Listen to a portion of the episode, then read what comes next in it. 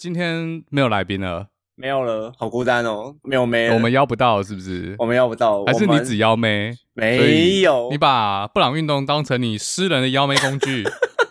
被抓到是不是？没有，我已经跟最强背景音调好了。他说随时 OK，只是我怕你剪辑太 OK。明天怕你剪辑太累。他们有三个人，这样就变成五人大乱斗。对啊，现在是预设我要剪，是不是？什么时候决定了这件事？我也不知道。你剪比较好，你剪辑之神呢？我剪辑之神，不要讲出来，不要让人家发现我们都是靠剪辑。你不知道椅子那一集有多尬？没有很尬好吗？剪完就不尬了。对，剪完就不尬了。没有，其实也没有到非常尬，不要把它讲出来。哦，还有另外一件事情，上次 IG 发文说要全球连线看咒，至少突破十五个人要跟我们一起取暖看咒，欸、这个非常的踊跃。什么时候？很踊跃吗？来搞、这个？你知道还有观众跑来跟我说要 要吓我吗？我不想看。我不想看，你你不行不看啊！这个大已经答应要陪你看了。哦呦，不会又是这种时候看吧？很可怕哎、欸！什么时候？就是不知道哎、欸，可能台湾半夜看，台湾的烦了十点来看，然后是我的几点？我的早上七点。哎呦，没有人陪我看，很烦。哪有没有人陪你看啊？这些观众不是不要线上，我不要线上。线上不算是不是？对啊，所以线上十几个陪你看，后面也有十几个陪你看。干，闭嘴！好吧，到时候 到时候我再发文好不好？看，说不定那些人根本就是万人响应，无人到场，大家打嘴炮。哎、欸，西门町不是有那个什么 U 二一哦？那个叫什么？怎样？你们要租 MTV 是不是？这样我比较进去，这样我比较觉得不可怕。啊，嘉豪说要租 MTV，然后就我就发文问，这样我觉得比较不可怕。嘉豪去看 MTV，哦，烦，好，这样可以，这样可以。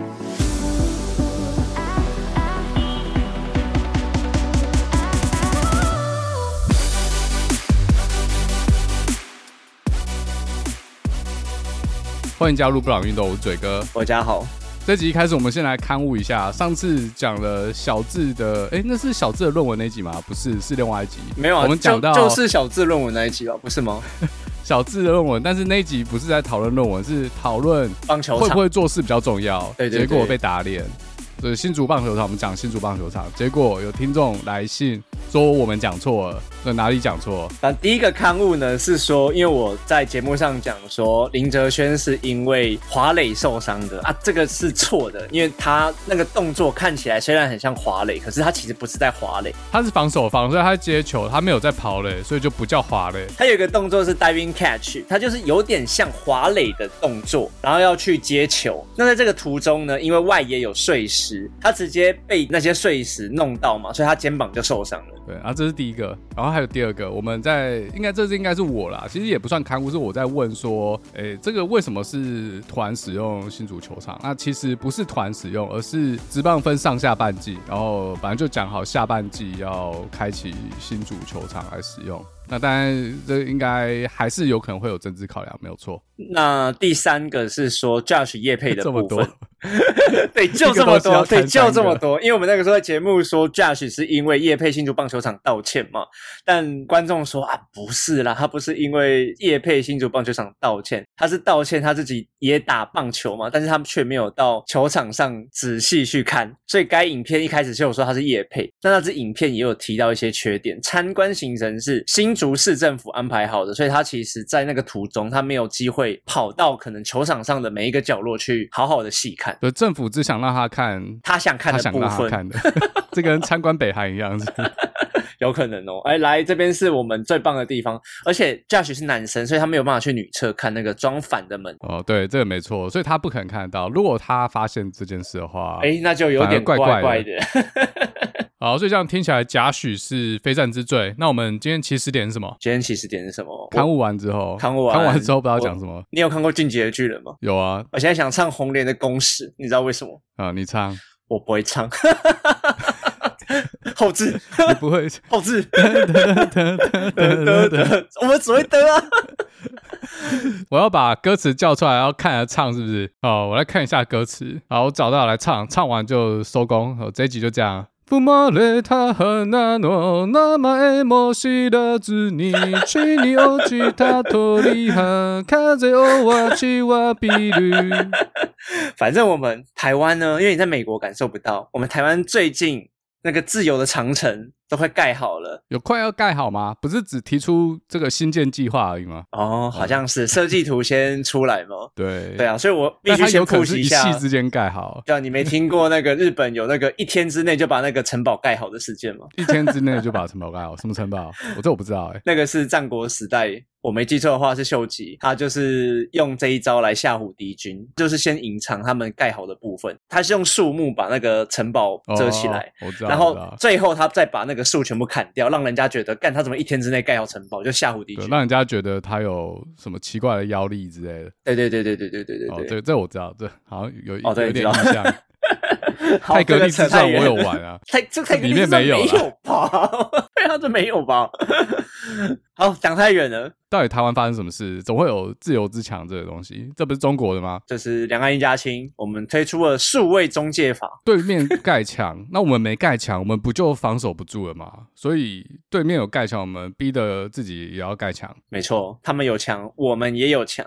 可是这个整个被打爆了，所以你知道发生什么事吗？我有稍微 follow，你要不要那个稍微 overview 一下数位中介法的内容？因为这蛮新的，其实它有一段时间啦，只是最近才爆出来，然后大家广泛讨论，然后稍微讲一下哈，因为有些人不知道，看有没有办法用两分钟 把它稍微提完一下。反正就是之前呢，NCC 对，又是 NCC 这个单位，他提出了数位中介服务法这一个草案嘛，它的内容自称参考了欧盟的数位服务法的规定，那它就是把一些有线啊、无线还有卫星电子的平台设备传输类的东西，就包括我们现在在听的 Podcast，也有可能会被放入进去。哦，所以它涵盖所有东西，不是只有文字，连声音和影像也有。然后这法案如果通过的话，政府会开始审查这些平台上的内容。如果经过主管机关调查之后发现这些平台上的内容有违法，例如儿童色情、诽谤、假新闻、散播谣言这种内容，就可以依法向法院申请资讯限制令。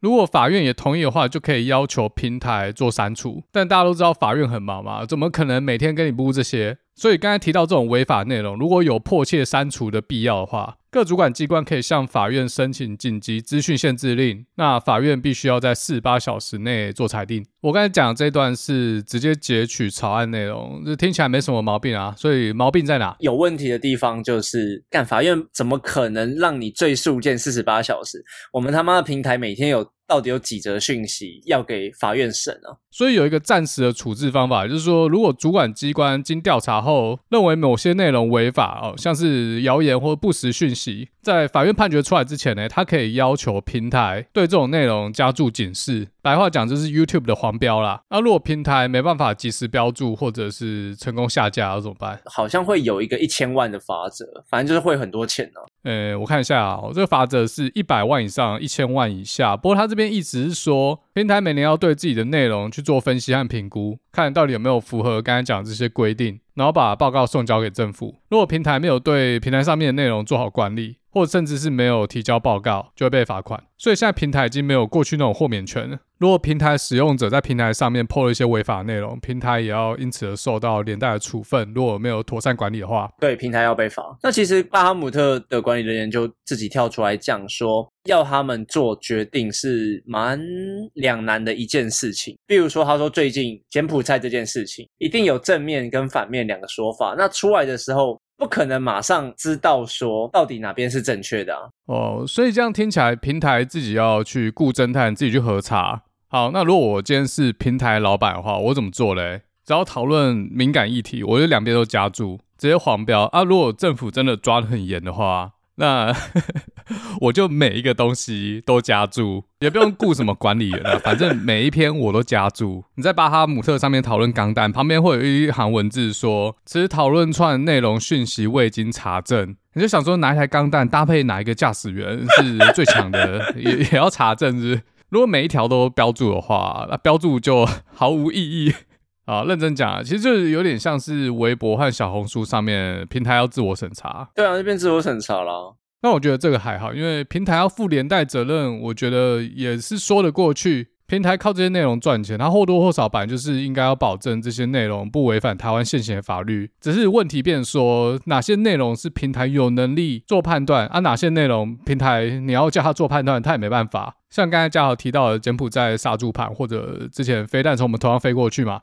但是儿童色情或者是说死犯罪这种，应该是比较容易做判断，所以应该里面会有一个比例原则。我认为重点是主管机关这个问题。如果以主管机关的角度来看呢，主管机关对谁负责？行政院，行政院长一定是某党某派的某个人嘛。如果由主管机关来发起调查，主管机关真的可以维持行政中立吗？会不会他开始只针对对自己政党不利的言论，对自己有利的，就算是谣言，就算是假新闻，他也不管，或是干脆找一堆网军侧翼带风向，然后主管机关视而不见，只会去抓某特定颜色的网军。然后呢？所以，如果主管机关要求平台每年要提交报告，如果没做好还要被救责的话，那主管机关每年也要向人民提交报告。你要把你认为违法需要加注的内容全部公开资料，全部上传，每个人都看得到。而且，如果你要求法院四十八小时内做裁决，你也要设一个投诉管道，让一般民众可以去检举。而且，你也要在限时内给出一个答案。虽然说这里会遇到很多 troll，很多网络小白，但刚才讲的这个申诉资料，诶，也是一样，就每年公开。我们来看主管单位你到底处理多少，而且你有没有秉公处理。如果主管机关有些东西没达标的话，也要被就责，不能只究责民间企业，这样比较公平嘛？你要在这个法案里面让我看到有一个监督制衡的机制。有一句话是这样说：要相信制度，不要相信人。相信制度。过去民进党对于假新闻这件事有没有完全秉持公正的角度在做审查呢？所以新立的这个法，它如果制度面不够健全，没有考虑周全的话，不要说民进党啊，如果民进党选输的话，继任政党有没有可能也是拿出来利用？这个国家会不会因此用控制言论走向独裁？很多中南美洲、中东的独裁者都是从民主制度中诞生的，像希特勒吗？对不对？我知道你想要举的这个例子，我也想过类似的案例，像中天。但你有回去中天看吗？你说现在还没有看中天？我跟你讲，我这一两个月我还真的有回去中天看。我一直都有在看中天，我在看他们卖的那个什么神奇什么水的哦，那个次氯酸水啊。对，他们是不是忠实听众？他每一季都要广告那个旺旺水神吗？不是，他们每一个主播都会 次氯酸水，欢迎输入我的折扣码。对啊，想说杀小这东西基本上根本没用，这样会不会被告？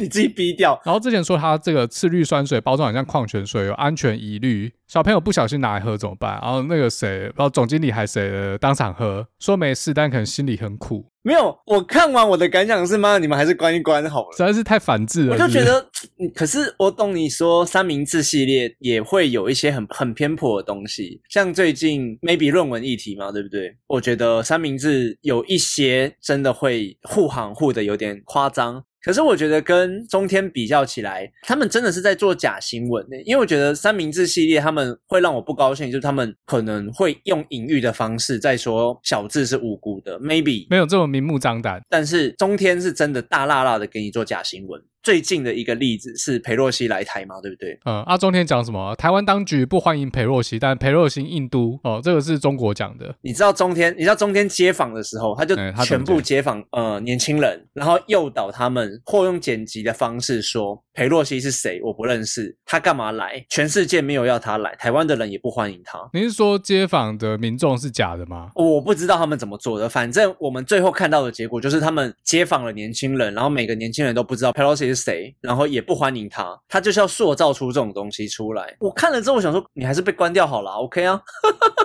可是不知道裴洛西是谁这件事还好，因为在裴洛西来之前，应该很多人都不知道。但是欢不欢迎这件事，你是说他身处在平行世界吗？但是以我的角度来看，我真的不知道台湾人欢迎还是不欢迎。可能真的有一撮年轻人不欢迎啊，也说不定。嗯，我明白意思。那以你身边的朋友，变成好像我也在同文层里面。虽然我的同文层里面不会说不欢迎，他们可能会说，哎，没有感觉，或者是不反对，继续看下去这样，但没有直接表达很强烈的反对。对，继续看下去。对对对，没有半个人是强烈反对，就算是一些投韩国瑜的人也一样。那你为什么会看中天？就是平衡报道啊。你是为了这个中介法去看中天？不是不是，我我看一两个月了，就是平衡报道啊。哦，对啊，我也是跟你理由一样啊。但我的确发现中天新闻会报的东西，很多东西呃三明治是不会报的。然后我有特别去查证他们讲的东西是不是真的，但他们有讲一些国际新闻，而且这些国际新闻也的确有发生。当然，这种三明治不报事件对台湾的处境是有点不利的，可以说是间接的坏消息啦。总不能每次都说全世界都需要我们台积电，台积电好棒棒这样。这种对于两岸关系或者是台湾对于整个全全球的外交策略比较不利的事件呢，除非是直接影响到台湾，像是谁又跟我们断交了，那种有间接影响的，通常三明治都不报。哦，其实三立还好，有一个新闻单元主播叫王志玉，我觉得他讲的还算蛮中立的。我要讲就是不会只报喜不报忧啦，会报忧通常都是可以赖给中国，可以拿来激起反中情绪，可以拿来换选票。我觉得民进党很喜欢这样啊。通常报喜不报忧，不是 都是独裁政府才会有行为吗？例如说哪些啊？因为我自己有在关心，我是没有看到就是消失的 information 这样。好，这讲出来可能会被打脸，因为我没有一家一家的去看。我当时是先看外媒，大概七月底的时候，乌俄战争到现在都还在打嘛。七月底的时候，俄罗斯、土耳其、伊朗在伊朗首都德黑兰开一个高峰会。我看外媒之后，我就觉得这件事其实跟台湾有间接关系，然后我就想要知道台湾的媒体会用什么角度来报道这件事。结果一搜，前面几乎全部都是中天。然后他们除了报道之外，还有做一些讨论。再来，好像三立有，其他就全部都没看到哦。我这边讲是 YouTube 的，那新闻网的话我不知道。我刚才说会被打脸，是因为我没有特别去搜民事或者是三立或是年代，然后再加刚才这几个关键字，我没有直接去搜电视台，所以他们其实可能有做，只是被摆在后面，或者直接被淹没。好，然后我现在立马搜，好，哦，等我一下。我刚才有加注民视年代，然后还有刚才提到这些 keyword，我也是没看到。那当然，中天选择哪些新闻要报，也是有一些政治考量的。反正他们就是想要渲染美国不一定会协防台湾这件事。反正先射箭再画吧，然后去找各种可以支持这样理论的事件出来报道。喂。没有报吗？我以为有报诶，因为伊朗跟美国的核协议可能要通过，原因就是我之前有在我的节目讲说，美国因为要抗通膨的原因，所以他需要对中东那边让步。那让步可能对伊朗就是关于核协议的部分。哦，我看到的不是核协议，但你讲的跟我要讲的其实有点关系。那我看到是这个高峰会后，俄罗斯宣布将会投资四百亿美金帮助伊朗开采天然气。那现在全球天然气开采量最多的是美国，那第二是俄罗斯，第三是伊朗。如果我没记错的话，蕴藏量最丰富的第一名是俄罗斯，第二名是伊朗。虽然美国开采量是最高，但是它同时也是使用量最高的国家。那全世界现在发展绿能，所以对天然气的需求是一直不断上升，也包括我们台湾啊。所以美国开采多出来这些天然气是不太可能去补平制裁伊朗和俄罗斯产生的缺口。那这两个国家若联手，就可能变成全球最大的天然气供应、能源输出啊。嗯，那这就有点全球战略布局在里面。啊，现在美国外交策略好像有点 逼中国和俄罗斯变成好妈吉啊，然后再加一个伊朗，那这个对美国是有点不利，对台湾就更不利了。我觉得美国这边就是睁一眼闭一眼，因为他们现在的首要目标就是抗通膨，所以他也不在意他们搞的这些事情。但为什么你会觉得这对台湾不利啊？哦，这个，这就是完全发展下去了。其实我觉得美国不是不在意，而是拜登政府他拿不出招。我觉得可能就真的没有招。以前对抗俄罗斯的时候是联中制俄，川普在跟中国打贸易战的时候也是跟俄罗斯友好。这是为什么民主党一直在抨击川普和普京的关系。但是反过来说，我是觉得川普当时的团队应该是很明显的知道，美国目前的实力可能已经没办法同时跟中俄两大国同时要对干啊。北约和俄罗斯现在关系已经很紧张，因为乌俄战争，然后美国又开东亚战场。可是我并不觉得他们现在对俄罗斯跟乌克兰这边是有放重点在这边呢，而且其实也有很多欧洲欧盟国家说他们的军援已经快用完。波兰总理之前跳出来说，德国讲好的军备都没给，所以其实我认为在下半年是有机会打完的。哦，下半年打完是说乌克兰要掰了，是不是？Maybe 是有个协议吧，我自己大胆预测啦，乌克兰自己会割地赔款哦。不能说割地赔款，割地或者是把一些地方让利给俄罗斯。哦，但俄罗斯很在很多乌东地区都已经开始在教育了，这这怎么收啊？我真的不知道啊。有战争开打两个礼拜，我就在 IG 上发文，大胆预测，然后到时候结束的时候来看我哪几条有预测到，到时候看有没有被打脸。可是我要讲的是说，大多数台湾人都觉得台湾比乌克兰重要。这样讲好像也没错，台湾的确是有先进的晶片制造技术，欧美各国都要。然后再来，俄罗斯离美国本土比较远，如果台湾被中国拿下来，他们就直接隔太平洋相望。其实啊，我我再讲一个，其实我觉得美国能放几分力的确是一个问题，但在台湾这边掉的话，其实不止美国很紧张，日本应该也要很紧张，因为我们第一岛链的位置，不管在经济上或军事上，先不讲比较远的美国，对日本自己也是个危机啊。如果日本让台湾掉了，假设它是等于被。俄国跟中国两边上下夹击，我觉得对他们来说是非常不利的。对，你讲没错，所以日本才是那个最积极的。那我的想法是这样：从这几年来，包括这次中国的军演，其实很清楚，中国要越过第一岛链已经不是什么很困难的事。那这样对美国来说，第一岛链的价值还剩多少？当然，如果第一岛链还在，那当然是最好。可是为了维持第一岛链的存在，美国肯付出多少代价？可能要开始向下修正。他、另外的看法是，如果日本自己动手的话，美日安保条约，美国可能就要跟着动手。但如果这件事真的发生，美国会不会要日本吞？这不知道。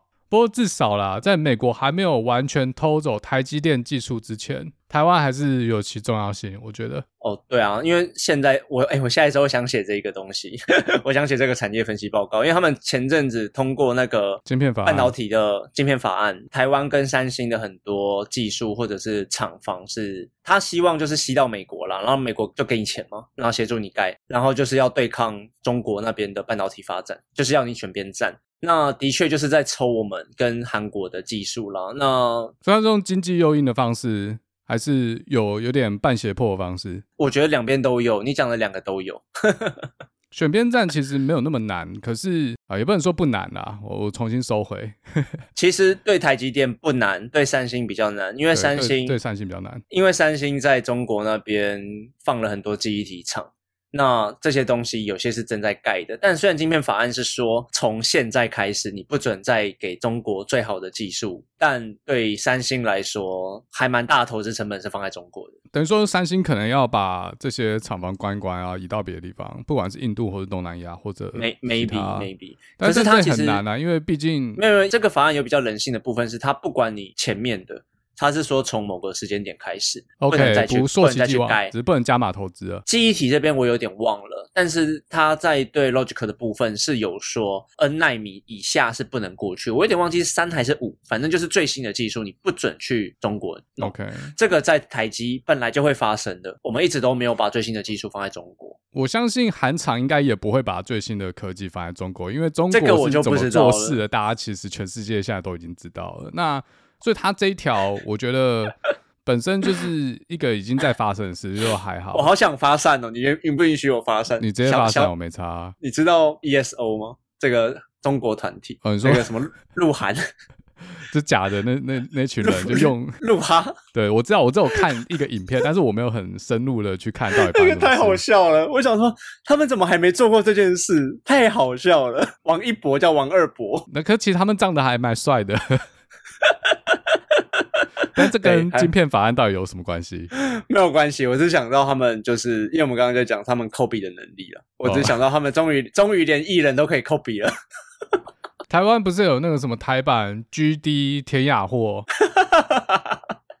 好，先转回来。大家在说美国要吸引台厂、韩厂过去，可是你之前有打过问号，说美国真的可以复制台湾、韩国这种晶片制造模式吗？一样是 cost 的问题啊。Maybe 中国他们的 cost 是花在他们的良率不好，那美国他们的 cost 就是花在人工啊。人工是一个问题，没错。美国人力的确比台湾贵，但是在台湾台积电工作的话，其实薪水也不错。那在美国，我我觉得没有贵多少。其实，好，不要乱透露。我知道，我我知道没有贵很多啦，因为以我拿到 over，我有听过 GlobalFoundries 在纽约厂的 over，我大概知道多少，没有差到很多，一到一点五倍左右。一点五倍，哦、就就是五十 percent 啊，就大概五十 percent。我觉得要讲人工不如讲人才，因为在台湾顶尖的高中生毕业，他可能会选择可以进入台积电的科系。所以在台湾的晶片产业一直都可以拿到台湾最好的人才，可在美国不一样，在晶片产业，Intel 收到的人，其实如果你有认识在美国 Intel 的人，他们收到的人都是一些乱七八糟的人，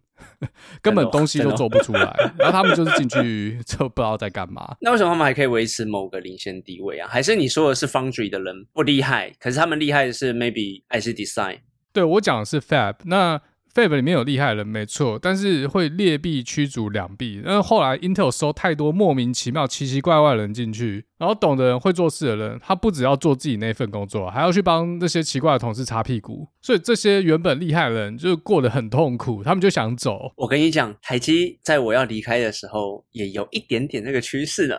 因为缺 人的时候，你就必须要降低你的标准。那你降低了你的录取标准之后，这原本人就越来越不爽，因为等于说他本来是做一份工作，然后他现在为了去 cover 这些奇奇怪怪的人，他要做一点五份，然后甚至两份工作，可是他薪水又没有变两倍，那他就不爽就走了，他去做别的产业哦，或是加入别的可能是 vendor，就像我跑掉了，对啊，我其实去 Google 或 Apple 也都可以啊，因为他们虽然大部分是做软体，可是他们也有硬体部门啊，里面也有在开发晶片，就需要这样的人才。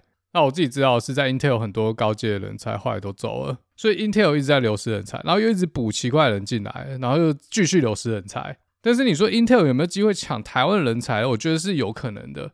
比如说，OK，今天有一个人去了美国台积电，然后撑了三到五年，他终于拿到绿卡了，然后 Intel 给他一点五倍的薪水，你觉得他跳不跳？不要说一点五倍啊，一样就好。很多人跳去台积电，又跳回 Intel，就是这个原因。因为台积电太糙了，那个企业文化他们也受不了。我每天不用加班就算了，然后中间还有很多自由时间在那边打混。反正公司的存亡关我屁事。懂晶片会做事的人，一天工作四小时，都比那些乱七八糟的人还要有效率，产出还要更多。对不对？这谁要待在台积电？我明白，可是我觉得，我觉得我们这样讨论很多东西是未知的。因为像我之前跟某个听众，我们就有在聊，像 H1B 的申请，最近也不是开这么大。像贺锦丽，他就很鸡巴，在他上任之后，就在那边说他会对印度裔比较好嘛，对不对？对。那听众有回馈 feedback 给我说，最近他要把印度裔再砍一点点给俄罗斯裔。为什么要砍给俄罗斯？因为他要偷俄罗斯的人才。我在猜，因为俄罗斯被经济制裁之后，可能也有一些民怨。那阶级比较高的人可能会不爽，那就是去跳到美国，也是一个想法嘛。也是一个做法哦，可是他们这个背景调查要去 screen 要花很多成本哦，不然放间谍进去。我我也是这样想啊，可是我觉得他们是不是就比较没差？但是台湾算是一个背景比较单纯的地方，单纯？我也觉得。所以有没有可能他晶片法案之后又延伸一个法案，在移民上对某种国家重大利益做出让步？敢我也希望啊，妈的，航空母舰直接开过来，然后把我们半导体的人才直接带走也是可以啊。我现在就回台积电。你现在是要完全放弃台湾就对。对了，我现在就马上回台积电，那你航空母舰赶快过来。没有啦，我还是会拿把枪跟他们拼命的，拿把扫把。哦，好像发散下去不得了。然后我们回到中介法，你支不支持？我们回到中介法，支不支持回到一年的兵役，或甚至两年？干嘛？我就一年啊，我有什么好不支持的？还好你退了，还好我退。可是老实说啦，讨论这个东西的时候，我是觉得。有没有办法在短时间内让我们可以开战？我觉得这样就好了。我觉得时间长短不是问题啊。什么意思？就是想要开战人家打，不是不是不是，就是我们 training 应该是以目的导向为主。那人家打过来的时候，我在多少时间内我可以 training 到我知道我要干嘛，我知道我怎么干掉人家，这样就够了。我觉得这应该没问题啦，乌克兰都做到了啊。台湾只要你有心要战，其实学这些操作应该不是什么大问题。我觉得应该是可以。对啊，只是我觉得应该是可以。乌克兰和台湾毕竟不一样的地方是，他们大部分是陆战，只是台湾如果你要牵扯到海军或者是空军这种专业部队，可能就比较没办法。那个没有办法啊，那个对啊，可是。我们一般人要做什么？我是觉得你不能把这讲的太简单，还是有很多白痴在那边说他忘了戴耳塞，然后耳朵很痛。可是我必须讲，作战的时候是没有时间给你戴耳塞的。可是你可能不用 worry 这个问题，因为白痴可能马上就被就阵亡了。你说直直接被后面的人杀，被自己人杀？不也不是啊，是物竞天择啊。啊，那个迫击炮飞过来，啊，你都听到声音了，你不赶快卧倒？啊，你那边戴耳塞，那、啊、不是就第一个死？天择的速度应该是蛮快的，智障可可能地破就消失了。哎、欸，战争真的会被自己人杀哦！我之前有在节目上讲抢滩的事嘛，就是 一样是瓦工打八二三，那个物资他在金门守，然后物资跑到就是滩那边去要去抢，干只有三秒的时间让你跑出去，如果你你不行动，后面的人就把你杀了。这不一样，这是违抗军令，这有点像逃兵杀无赦。不然这支军队也不用玩，没有违抗啊！他根本，欸、我跟你讲，他们现在的左派会跟你说，我等一下想一想就会了。那白目小孩嘛，你让我想久一点。军队不一样，谁让你想？军队就 服从。军队不一样，谁让你想？军队就服从啊！如果违抗命令，以下犯 上，而且又会害整个队伍有生命危险的话，就地解决。这个道理应该大家都懂吧？现在很多左左啊，对，为什么我要服从？对不对？问题越来越多。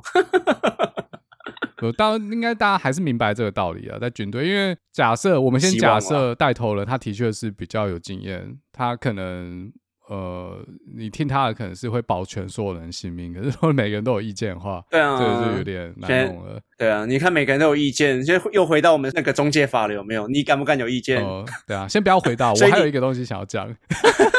好，我觉得这个跟在上班工作有关系。像很多从 Intel 跳到台积电，后来又跳走的人，他们觉得台积电这种军事化教育，他们没办法接受，全部都是上面说了算，上面交代下来就照做，下面没办法有声音。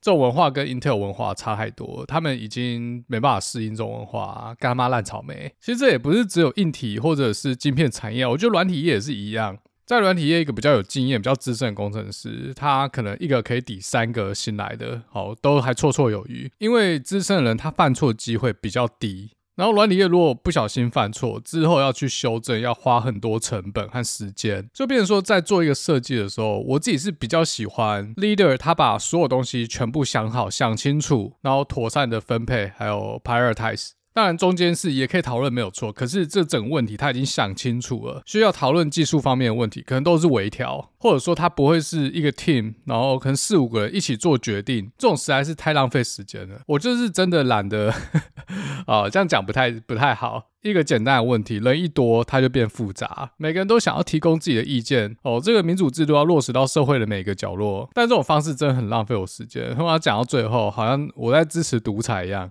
而我要讲是在军队啦，我宁愿去相信有作战经验的人去带领我。如果我是比较没有经验那个的话，不是跟我说一般里面每个人投票，可是你在晶片产业你是怎么想？因为你是天蝎座，你支配性不要讲出来。我是事实证明，我事实证明我也是支配性高，啊、没有，的确就是这样子啊。所以你去看张忠谋就认为日本跟美国是做不起来的，他的理由也跟刚刚是类似的。他认为我们半导体 maybe foundry 这种产业就是要 top down，他就是要有一个这种管理制度，然后甚至虽然他没有讲奴性，可是他 我觉得讲讲法已经类似了，就是我们会。嗯我们就是会好好的把那些事情做完，然后他觉得美国那个大家都有声音有意见是没有办法好好发展下去的。他的理论就是这样。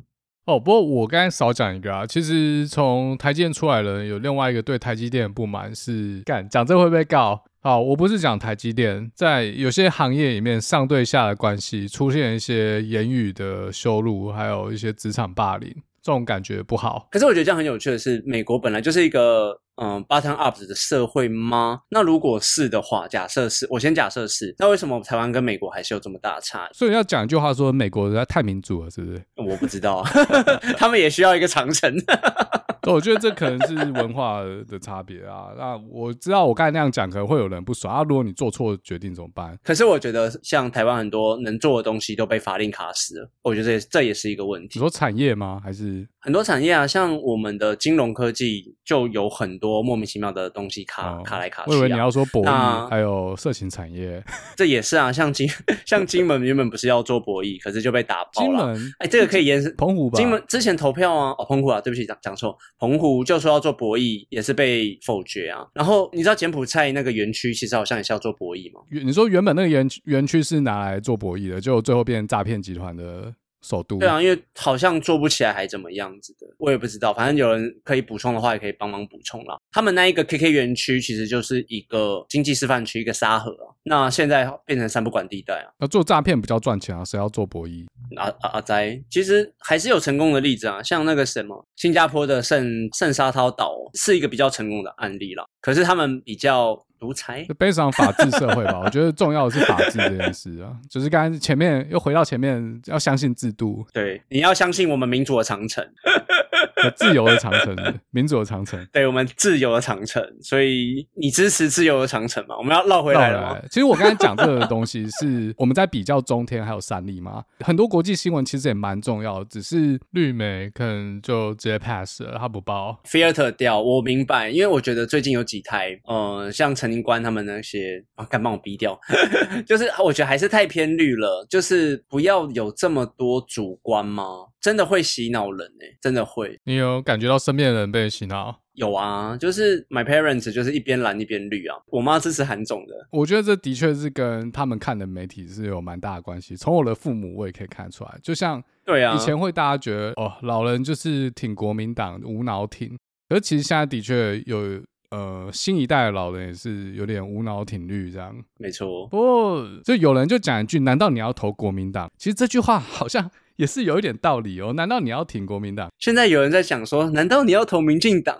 对，那怎么办？他到大家没没人投啦，嘉豪去选啊，对吧？你论文没问题啊，我去选论文 OK 啦。对，没问题。因为你看哦，好，假设我今天是嘉豪，我是一个有志青年，我他妈想参政，然后我看到很多民进党，我觉得需要批评的地方，但批评是一种希望他更好，或者希望台湾更好。但现在已经有很多民进党，就是你批评民进党，你就是叛徒，这是很心态很奇怪，跟中国一模一样。可是你今天批评民进党，然后难道你要加入国民党吗？国民党的这个标签一直都在那，国民党已经是一个臭掉的东西，你只要挂上去，你就。一起变臭的，而且国民党的年轻人根本就没得玩。我觉得这就在看他们十年吧，因为国民党青年军，我也是有朋友认识的在里面，然后也是说年轻人很难发声跟上不去，但他们有自称比较好一点，比较好一点。对，那我是不知道啦。那可是民进党这边，我也有朋友在里面。其实他们的做法比较像是战机为主，他不是说爱用年轻人，只要你能赢，他就会用你。你有票，你有感染力，对，上顶非凡，他就会喜欢你，他就给你九万，对，他就给你九万。九万请不起你啊，他，他可能要给二十万啊，那就很功利制度啦，嗯，非常功利制度。这是一个民营企业的概念，对，或是时代力量啊。当时时代力量分裂，我在想，可能就是这个原因，因为有一半人他人生目标是灭掉国民党。然后另外一半人希望跟民进党做出区隔，不然有什么不一样？没有不一样的话，干嘛需要时代力量？而这两组人他有不一样的目标，所以最后就分道扬镳。现在留在时代力量的有一点炮口是对民进党，我觉得是因为黄国昌的问题了，他真的太强了。他真的太自以为了。然后，呃，你刚刚不是有提到一个说炮口不能对内这件事吗？哎，我也有跟一些人讨论过这个事情。其实他们会赞同这件事哦，炮口不能对内这件事情。你是说可以内部反映，然后内部讨论，看怎么去改进？可是你不能对媒体放话或者炮口不一致。但这这真的很两难，因为像小智这件事情就是一个很反智的。我觉得这是因果问题，哎，就是内部不解决，所以只好诉诸媒体或者是自媒体这样。但是我觉得是不是有更好的做法？哎，干我讲这个会不会变成我塔利班啊？靠呀，我不是塔利班啊！没关系，你今天这一集就 扮演塔利班，就是、然后我扮演中共同路人。不是，我觉得他们就可以不要讲话。你说谁不用讲话？高嘉宇不要讲话。大家看好像会觉得，哎，他们的是非判断能力比较对，他们没有无脑挺，他们很英雄。可是，在他们自己内部的话，的确就会变叛徒什么的标签在上面。那怎么样做最好？真的很难，这真的超两难的。像高嘉瑜敢这样子提，有些人的推测是说他背后还有靠山啊。你不觉得最近有人都没出来吗？金孙吗？金孙赖清德？没错，你蛮聪明，你是知道吗？我不知道，我直接猜的啊，因为我也在想这件事啊。因为有人在猜测，就是赖清德会走之类的，不知道。我另外一个想法是，高嘉瑜一直以来都是这样。作为民进党中生代或者新生代，他的票源可能就来自于他不反制的判断，也不会无脑挺，因为毕竟他的选区现在年轻人也蛮多，也不是传统绿营票仓。如果他突然也开始反制了，直接遵循党意，他可能两边都不讨好，两边都得不到，因为他已经有不良记录，他已经被贴标签。如果他停止做这件事，党会放过他吗？不会嘛，他只能自己求自己的生路了。好，我们要高嘉瑜。你这样讲也没错啊，反正我觉得就是也是一个恐怖平衡呢、他也赌民进党不敢放弃他，干我就强，你放弃我啊！啊，这个内湖不要了。对啊，我觉得他们也不可能多去树立一个敌人啊，但也很难讲。我他妈觉得最近民进党的这半年的有些东西真的很反智，我觉得了。对啊，回到中介法，你觉得为什么他们会突然提中介法？是因为要选举了吗？他没有突然提吧？他之前就提了，只是最近爆出来。然后我两个想法，我们把它稍微延伸出去，它有点像是在限制言论自由，这没错吧？的确是啊。有些人会说言论自由是宪法保证的基本人权，所以这个违宪不行。但是好，虽然我不是法律系的，就我对法律的认知并不是这样。所以你要讲一下吗？因为这个我就不知道了。宪法赋予人的基本权，并不是说政府绝对不能做任何限制。在我讲这个之前，有两个概念，可能大家要先了解。首先，一条法律有没有违宪，是由大法官来决定，而不是立法机关。当然，立法机关他不会想要立一个法律，结果有很大的机会违宪嘛。但是如果有听我讲美国堕胎案的，如果有一些政治目的在里面的话，还是会有一些例外。立法机关可能会去挑战宪法的灰色地带，但是我相信大多数的草案，它的目的并不是要去挑战宪法。好，那这是第一个，立法和司法权是分开的。我现在先单纯从法律的层面来想这个问题。至于社会观感、社会舆论，我先不管，因为那欧美是三权分立啊，台湾五权分立，但是司法权是独立于立法权，一般民意是反映在立法权上面。那再来，如果要对人的基本权做限制，它不是不行，而是它有一些条件。每一种基本权它对应到不同的审查标准。那这个我可能会讲错，因为美国跟台湾法律又不太一样，每种基本权适用的审查标准需要参考国情。而且我不是法律系的，我就讲个概念，细项嘞，这边大家先不要那么在意。法律逻辑和概念在民主国家应该是共同啦，只是大家用字用词会有点不一样。如果我有讲错，也可以来信做修正，我会在下一集刊物。那宪法里面有一个东西叫做审查标准。我们知道宪法赋予我们言论自由、宗教自由、集会结社自由、迁徙自由。以美国宪法来说的话，言论自由和宗教自由适用于严格审查标准。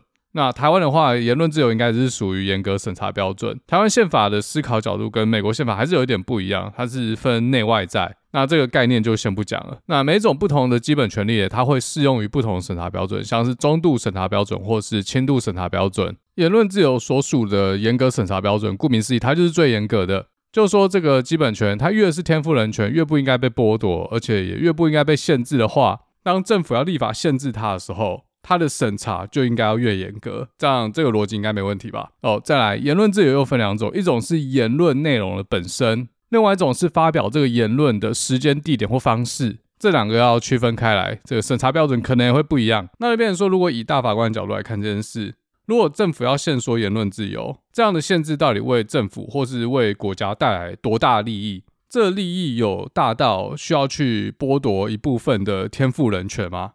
所以说，言论自由并不是不能剥夺，也不是不能限制，而是做出这样的限制，背后是为了多大的政府利益？简单讲，就是利弊的权衡。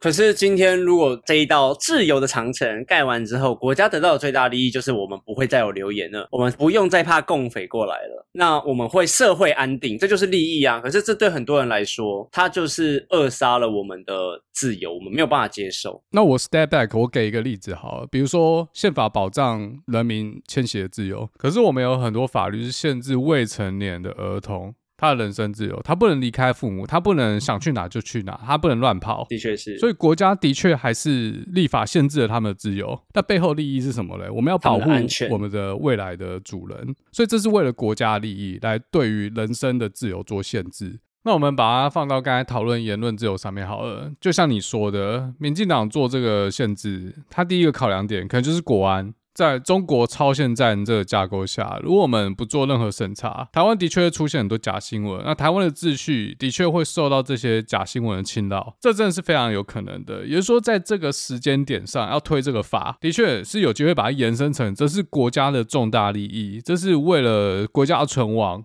所以，这个严格审查标准底下的利基就浮现出来了。这我自己的不专业法律想法，哈。可是我觉得很难呢。你的讲法我觉得可以理解，但是它很难推到名义上，maybe 过半数都接受。原因是你刚刚举的例子的第一个是迁徙自由的话，小朋友这个例子，因为自古以来小朋友是没有能力去迁徙，不管经济能力或者是行为能力上，而且他是自古以来就没有这个自由存在着。那但是言论自由不一样，我们是从有变没有，它是一个剥夺的过程。那这个在心理上就会有一个很大的反弹效应存在着。这是第一点，再来第二个是在这个资讯战已经 long term 存在这个世界上的时候，我们很难的去量化或直化去说做这件事是对我们有利。如果这个是可以量化提出来的，可能还有一点救，或者是可以说服人，但你也觉得这很难吧？我觉得这是两个不同的问题，一个是法律，一个是政治，因为立法机构是民意的延伸。通常啊，人民可以透过选票来决定他什么想要，他什么不想要。所以这些立法者要去考量民意没有错。但是当他们不想要考量民意的时候，这个问题就回归到这个法律逻辑，自由的最后一道墙，宪法，这由大法官来决定。这就跟被剥夺还是被赋予比较没有关系了，跟情感面比较没有关系。像是在美国的话，有时候会看到一些最高法院的诉讼是人民谁谁谁 versus 美国政府。这就因为有些人觉得政府违宪，这就送交最高法院来裁决。那我们回到中介法，你觉得民进党不知道民意会反对这件事吗？这种法律要偷偷的通过，我觉得不太可能啊。在野党就把它放出来，但是执政党还是要硬推，背后一定有他的理由。有可能是中国的资讯战实在是太强大，那政府知道，但是他不方便透露。另外一个是民进党，他评估过，他就算硬推这个，他这次选举还是过得了。也不止这次年底六都啦，也包括二零二四的总统选举，他觉得没有对手。简单来说，就是他分数还有很多可以扣，因为对手太弱，那些不讨好的东西要趁这次价差比较大，赶快上。反正时间过，大家也习惯。那然后我想到一个问题问你：如果下礼拜有人组织要做反中介法游行，你会去吗？嗯，哎，我觉得。还是要看呢、欸，没时间要上班。太阳花时代已经不再年轻了，还是需要领那九万。我就要看呢、欸，然后讲个比较开玩笑的，民进党是执政党，你怎么会觉得会有游行呢？对，这就是我要讲的啊。以前的游行都是民进党发起的，才可以做到这么大。也不能，我们不能讲那么武断。以前那些反媒体垄断、黑箱服贸这些，民进党都说是民间发起的，只是他去蹭。那我不知道大家相不相信这件事啊？我反正我现在是信了，好不好？就之后 民进党才去蹭，而不是民进党一开始就在底下操盘。那这个每个人有自己的想法。可是我觉得，如果他们今天要硬推，我觉得会有游行。你这么有信心吗？是国民党加新党加白色力量，还是再加时代力量？嗯、呃，我也先说是民间力量啦，好不好？哦、那其他会去蹭，因为我觉得这个东西。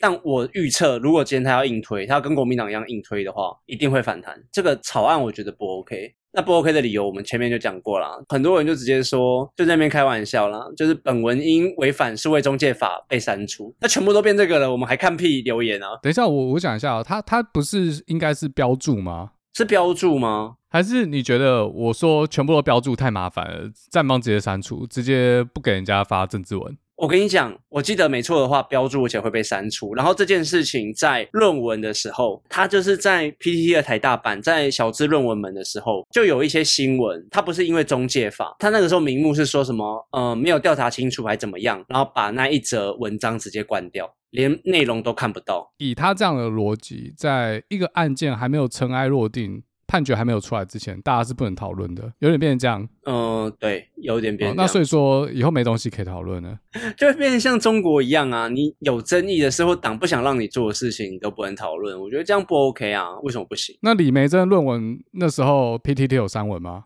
没有啊。哦，还是那因为那不是台大，跟台大无关。嗯，哦，中山大学这样也这样也是。妈妈的 PPT 除了台大版之外，还有在运作吗？其他学校有没有版？我不知道。有啦有啦有版，可是你这么有信心，会有人出来组织抗议，然后你又反这个版本的中介法，那刚刚问你会不会参加，你好像又没有想要去，所以你会去吗？如果真的有人组织的话，看那节目效果就说去啦，还不去？妈的，是不是人啊？就要去啊！好，那我们假设真的有一个新的零九万，叫邱九万好了，出来领导这次的抗议活动。然后也被他搞出有太阳花规模，好，不要说太阳花规模好，这太大了，就说太阳花一半或者是四分之一的规模就好。邱九万他成名之后，有谁会给他九万？第一个，民进党就不可能啦。那小党，OK，你加入了，你可能也没有机会去选上什么鬼东西。那国民党嘞？国民党刚才就说了，年轻人基本上没什么机会。你再怎么厉害，你再怎么会组织，你可能最后还是排在正二代、正三代后面。这跟太阳花诱因比就，就这差很多。好，我知道我这样说，有些人就会不高兴，说：“OK，你的意思是说，太阳花这些学运的人，他一开始就是民进党安插进去的吗？”哦，我不是这个意思。但是我觉得，如果有看得见的政治利益，会吸引更多人加入，或者说是去蹭。可是我觉得当时蹭的什么腰膝啊什么的，很多都去蹭啊。我明白，但是其实我问你，那那个时候有蹭的那个转换率，我觉得只有零九万一个人成功而已。像当时林非凡跟陈伟霆哦，陈伟霆自己摸奶什么的就就 GG 啦。但奶昔大哥这是他自己有黑历史，他如果没奶昔的话，他可能现在也是立法委员。我刚才前面要表达的是，这次的诱因可能没有上次太阳花那么大，因为政治利益不够大。当时太阳花，我非常有信心，这些带头人知道民进党最后一定会帮他们。但这次首先民进党不肯帮，搞不好还会想办法让你社会性死亡。在国民党哦，算了吧。可是我觉得只要有一个。活动或者是游行，它不管怎么样都是有利益的，因为它是一个台面上发生的东西，就是一个不用钱的广告吗？像国民党他们一定会去蹭，理由就是他们已经没什么好失去了。对啊，可是你看国民党去蹭，那有些人就不想去了啊。嗯，你这样讲好像也没错。那我问你嘛，你刚才说你会去，然后结果现在有国民党这个还去不去？国民党也加进去，然后白狼他们也都进去了，你还想去吗？干，还真的不想哎、欸，对不对？王炳忠要去。然后你你突然变不想去，这很奇怪，怎么会这样？可你们的诉求是一样的啊，你们目标是一致的，怎么国民党进来，或是新党进来？哎、欸，我觉得这、嗯、你讲的没错，这真的是中国人王炳忠加进来，你就不去了？你学的一点都不像，干还是要唱中华民国是不是？中华民国，中华民国。哦，我学的真的很不像，林北是加干台湾人。好，反正。哎，你这样讲没错，对，这很奇怪啊，好难哦。假设你已经很中立了，就要你跟韩粉在一起，还是觉得哦怪怪的，然后觉得自己智商变低了。即使你们现在就是诉求是一样，即使你们现在已经站在同一边了，你心里还是觉得道不合不相为谋。你你你还记得之前百灵果那件事吗？哪一件？德国性骚扰那件事情。OK，你讲一下好了，听众很不知道。哦，不要不要不要，太太发散了，我不想我不我不补事件的内容，反正就是那个时候听众就是。寄给百灵果一些事件，然后他们就在节目上讲，嗯，有一些外交事件啊，然后百灵果就爆出来嘛，结果亲绿媒体没有人想要报这件事情，一个人都没有，因为百灵果有在他们的 maybe IG 或 social media 里面说，呃，如果想要来扩大的媒体，就赶快来跟我们采访。他说只有一家媒体叫中天，他们后来拒绝了。这个例子就跟你刚刚举的有点像，因为他们不想跟中天合作，他们觉得事情会失焦。好，那你刚才讲这个，我觉得可以区分成两件事。第一件事是说，我们对中天本身就存在一个 bias，他想我就不想，他不想我就想，我们心里已经内建一个反对中天的意识形态。好，这是第一个。然后再来第二个，我们可能觉得别人有一样的意识形态。如果我们做了什么事情被中天拿去挂在一起，别人也会觉得我们或者我们支持的事情是跟中天本身一样反制，反而打击到原本这件事情的可信度。我认为这同一件事。我就觉得整个兰州会就是我们不相信中天，对啊，你看你会看中天，可是我们还是有机会不想跟他合谋啊。哎、我不会，我自己本人不会。如果中天要找我加入，我 OK 啊，只是那个钱要算好。而且我们讨论这个，就是一个很有趣的鄙视链，就是说我们现在鄙视一个人，然后结果有另外一个我们更鄙视的人，他想要跟我们一起鄙视那个人。如果我们跟我们最鄙视的人同时鄙视一开始我们鄙视的那个人，我们是不是也会开始被其他人鄙视？因为我们跟大多数人都鄙视人站在一起去鄙视另外一个人，所以我们也要受到鄙视。好，这有点复杂，我不知道大家有没有听懂？没听懂就算了，但我没讲。因为像 PPT，你在看的话，你会发现越来越多人在帮国民党讲话，开始有人在说马英九比蔡英文好。这我倒是觉得还没有，蔡英文还有很多分可以扣。如果是跟马英九比的话，呃，我也觉得没有，所以我要讲的就是，呃，看你用什么角度啦，只能这样讲，不一定。所以我要讲的就是，已经开始被洗脑了，而且很多人被洗了，因为他们只记得当下，他们的脑容敢这样讲很急吧？他们的脑容量只记得现在。但这几年，民进党的确越来越常使用时空背景之术了。当时我反对，不代表我现在一定要反对。对，但我觉得时空背景之术也不一定完全错。只是要看当时反对的理由是什么。如果当时反对的理由现在还成立，那你现在在支持傻小啊？那时空背景是你个人利益的时空背景。对啊，这就有点被自己打脸。可是我觉得，感我们这样讲太多，我们会不会打成塔绿班？没有吧？我们 还好，是不是？还好，还好就还好，我就继续讲。没有了，我们要变色龙，有时候当塔绿班，有时候当白粉，有时候还可以当中共同路人。哦，其实就是风向仔意思。可是你就是不当蓝粉，你就是不当韩粉。对，这我不行，这有点迟。我刚才都在那边说什么中天报了很多那个三明治不报的，我要支持一下中天，然后买那个什么什么智利山水。对对，今天的干爹是中天水神生成机，快速生成水神抗菌液，省钱简单又便利。水神生成后即可使用，无效抗菌，买了之后智商堪忧。请使用我们的折扣码零四八七哦，零四八七零四八七，记清楚零四八七。哎，等下，你的你的麦克风有怪怪，你又阿飘走过去了。哎，没有啦，怎么会？有，你现在你现在麦克风怪怪，又有小女孩的声音，一定是你后置。等一下你，你你麦克风真的假的？真的假的？是你你处理一下那个阿飘好不好？他是现在怎样？杂音还是什么？是是是的杂音。Hello，Hello，Hello，有声音吗？哦？好，有了有了。啊，还有杂音吗？没了没了。好，其实你刚才讲百灵果，我以为你要讲的是于北辰诶。干，你说那个一一一枚 一枚七十趴，三枚变两百一嘛，对不对？对，三枚变两百一，而且还要使用三角函数。干逻逻辑骇客，超级天才。对，因为之前于北辰在百灵果讲的话，我那时候听觉得，哎，还蛮有道理的哦。只是后来没想到他数学这么厉害。我觉得不用因这件事而废言呐、啊，对啊，对他其他讲的东西有道理的还是要听，嗯、对啊，只是牵扯到数学的部分还是母汤，就那个很蠢是很蠢，没有错。呃，大家在想是国军少将哎，怎么这个妈不是高中数学吗？的确是高中数学，而且、啊、而且大于百分之百，不会觉得哪里怪怪的吗？那我不知道陆军官校到底是属于哪一个类组哎，这个我不知道，你知道吗？嗯，就是说一类组可不可以？念陆军官校可能也可以看科系，如果历史系可能就不用。我们现在立马查。对，我现在已经在立马查了。哦，我觉得这蛮有趣的。如果他是文组的话，看也不能这样子啊，有点在批评文组。然后，哎，我本来要说文组不知道就算了。可是他好像在考统测，哎，他是偏那个的啊。他年纪比较大，他应该是哎，可是那时候也是有分组啊。然后我补充一下，他们陆军官校也是有分系。它不是，它不是我们刚刚想的，就是什么官校就同一科系。陆军官校里面也有分土木系、化学系、电机系、管理系，有不分系。我看到了，有不分系，还有航太。不分系可能是最近才有，maybe。然后，对啊，应该是不分系，应该是最近才有。他们可能之后还是要分到系里面去。然后他们考的东西，除了国英数之外，还有专业一跟专业二。正七班甄选入学，对啊，就这个啊。你看一零九跟一一零，反正你看他有美术系。美术组怎样？念美术系毕业，高中检的时候做保利龙模型做比人家好，做跟真的一样，不会被督导官发现东西不见啊、呃。这样看起来是考学测和考统测都可以，两个管道都可以啊。渝北城是什么管道进去？我不知道，以前有统测吗？靠北以前一定是联考啊！你在讲什么？对啊，啊，所以他应该是考联考进去的啊。只是他什么系我也不知道，他可能是文组的科系，这我就不知道了。可是我觉得哦，即便是文组，你可以讲成这样也是有点太扯了。第一，文组也要。文组我记得也要学几率啦，然后第二个是他每天都要讲话，可能帮他护航的话就是脑袋不清楚。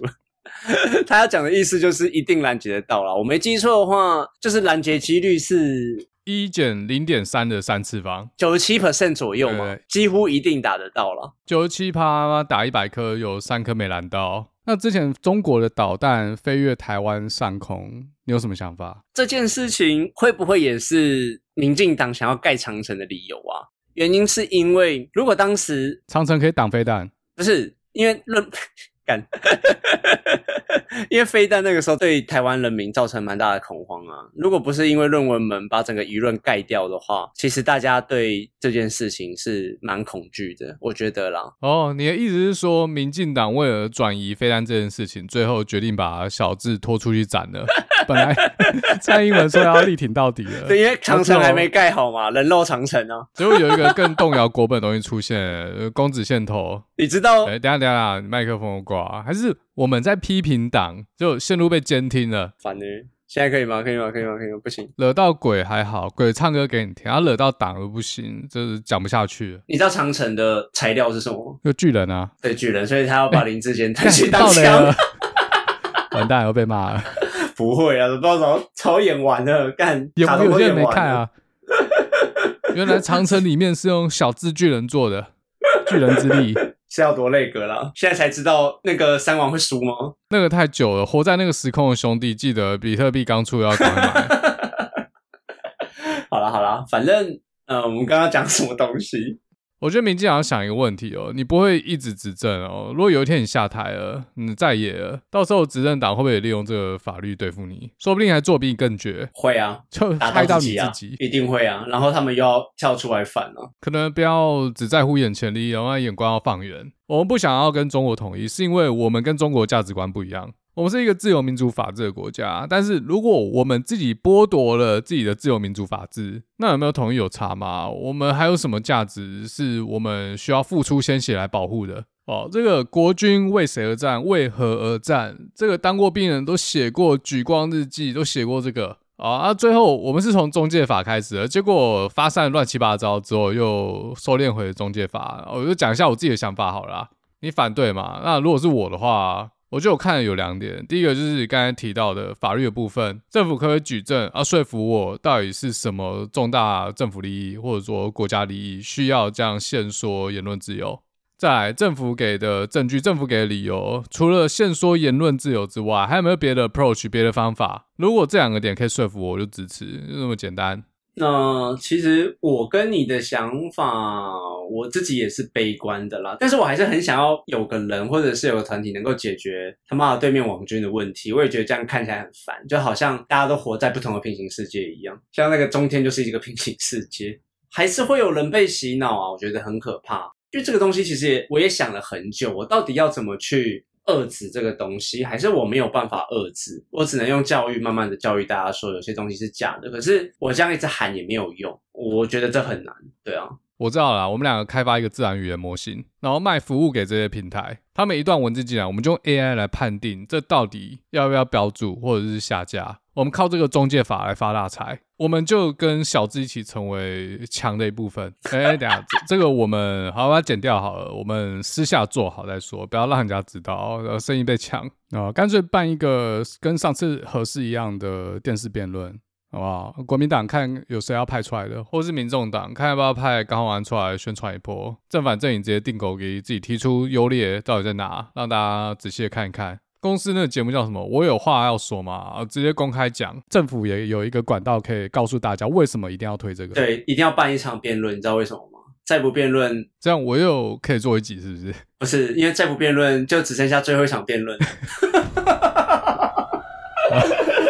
天下最后一场辩论比赛，以后有谁想再办辩论会，就违反中介法。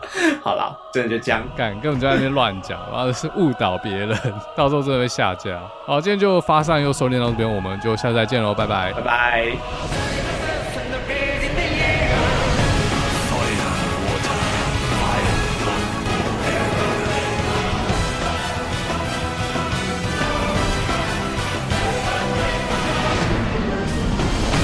硬哦，干超硬的。